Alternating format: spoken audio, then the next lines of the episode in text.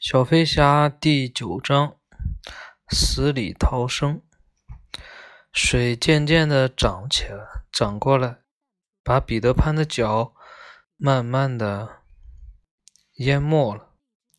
彼得潘把眼睛睁得大大的，紧盯着远处飘来的一个东西。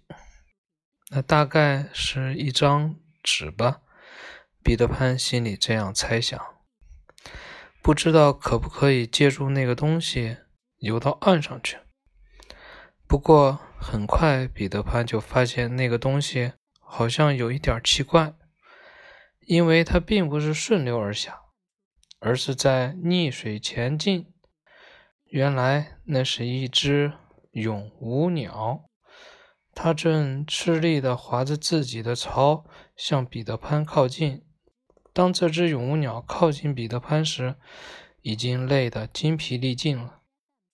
他是来拯救彼得潘的，他想让彼得潘借助自己的巢回到岸上去，尽管巢里还有卵。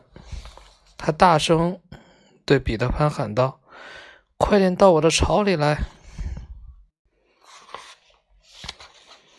你划着我的巢。”上岸吧！你说什么？彼得潘听到这只永无鸟叽叽喳喳的叫着，回答道：“我让你到我的巢里来。”永无鸟尽量一字一顿的说道：“你到底在说些什么？”彼得潘问道。“我叫你划着我的巢上岸。”永无鸟又说了一遍：“你叽叽喳喳的在说些什么呀？”彼得潘一字一顿的问。可惜，彼得潘永远也无法和永无鸟沟通。你这个笨蛋，怎么不懂我的意思？永无鸟是一种性子很急的鸟，它生气的说道。彼得潘也不耐烦了，和永无鸟互相责怪起来。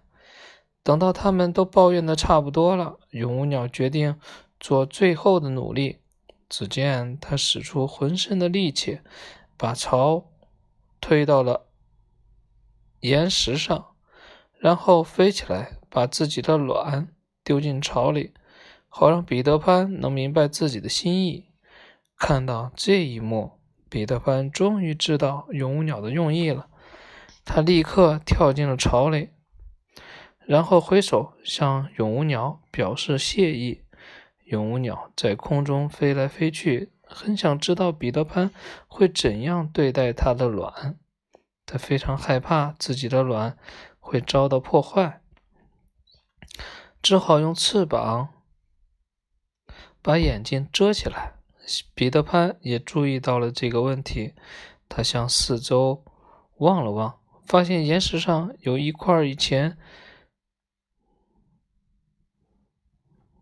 过往的海盗留下的木板，孩子们把喜喜欢的东西都丢在那些，其中就有一顶帽子。彼得潘小心地把卵放进帽子里，然后划着永无鸟的巢走了。